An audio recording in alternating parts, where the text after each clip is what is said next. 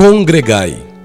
Disse mais Samuel: Congregai a todo Israel em Mispá, e orarei por vós ao Senhor. 1 Samuel 7, versículo 5.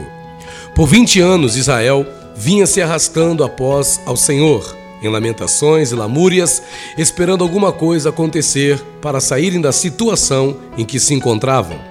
E é nesse cenário de fracasso que surge o profeta Samuel, a quem o povo vai procurar para saber o que deviam fazer para sair daquela situação.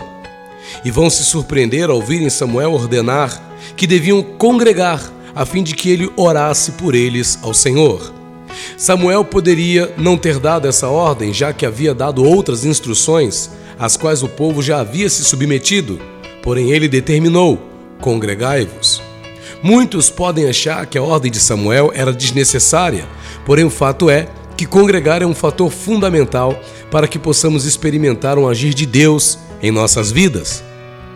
Vivemos um tempo difícil onde muitos não dão mais importância ao ato de congregar, de se reunir no templo como igreja, até porque só somos igrejas quando congregamos. Igreja é a reunião, congregação dos santos do Senhor.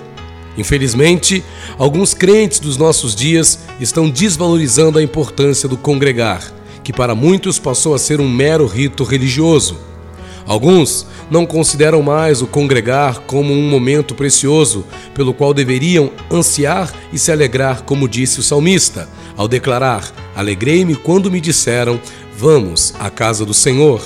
Congregar é a oportunidade de se fortalecer, tanto na comunhão uns com os outros, quanto na comunhão com Deus. Os crentes da igreja primitiva davam tanta importância ao congregar que se reuniam todos os dias no templo. Não por acaso eram fortes e firmes na fé e eram honrados pelo Senhor, que dia a dia acrescentava mais pessoas àquela comunidade cristã. Cabe a nós, cristãos dos nossos dias, resgatarmos a importância do congregar, a fim de que também sejamos fortalecidos para viver as promessas que o Senhor tem para a sua igreja nos nossos dias.